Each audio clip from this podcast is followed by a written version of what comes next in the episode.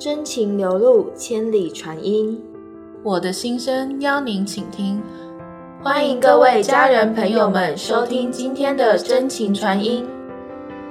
我是主持人易文，我是主持人婷君。今天我们要分享的是，有这么一个案例：一位约三十五岁的先生来找我为他做深层沟通，他最大的困扰就是每次与人吵架。会和家人意见不合、有所争执的时候，他都会想要自杀，想要去死。即使是很小的争吵，都会起轻生的念头。于是，在沟通时，我让他回溯到胎儿时期，他自己清楚的看到，当时父母正在吵架，母亲当时怀疑父亲有外遇，为了这样事件，两人常常吵架。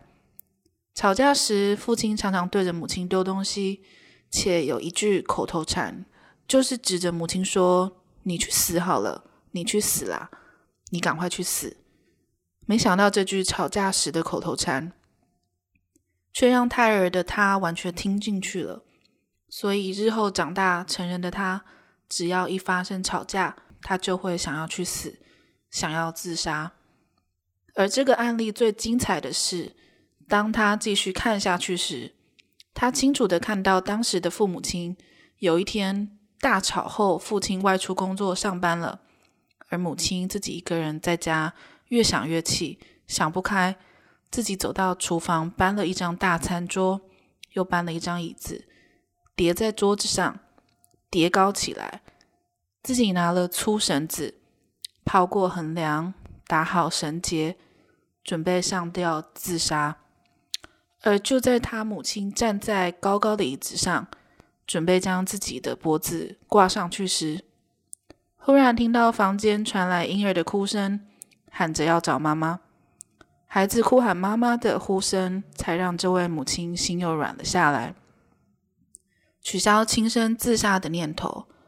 而那位婴儿正是这位先生的姐姐，当时只有两岁大。这先生当时只是三个月大的胎儿，在妈妈的肚子里。当时所发生的一切，他都看到了，而且记忆在心灵深处。沟通完后，他问我一般人最常问我的问题：这一切会不会是我自己想象的？怎么可能发生？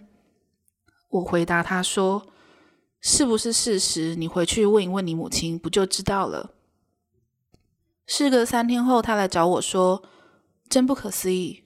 我母亲吓了一跳，因为上吊自杀未成这件事情，只有他母亲自己知道。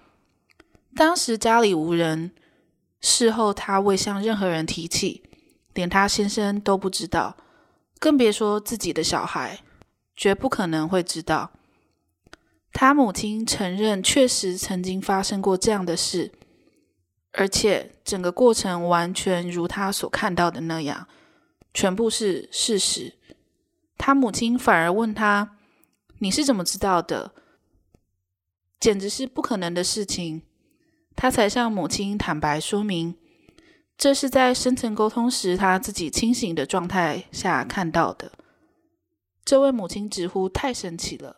事后他也跟我说，他一直有惧高症。而且对神职一直没有好感，而这次的沟通一并解决了他想自杀、惧高症等相关的问题。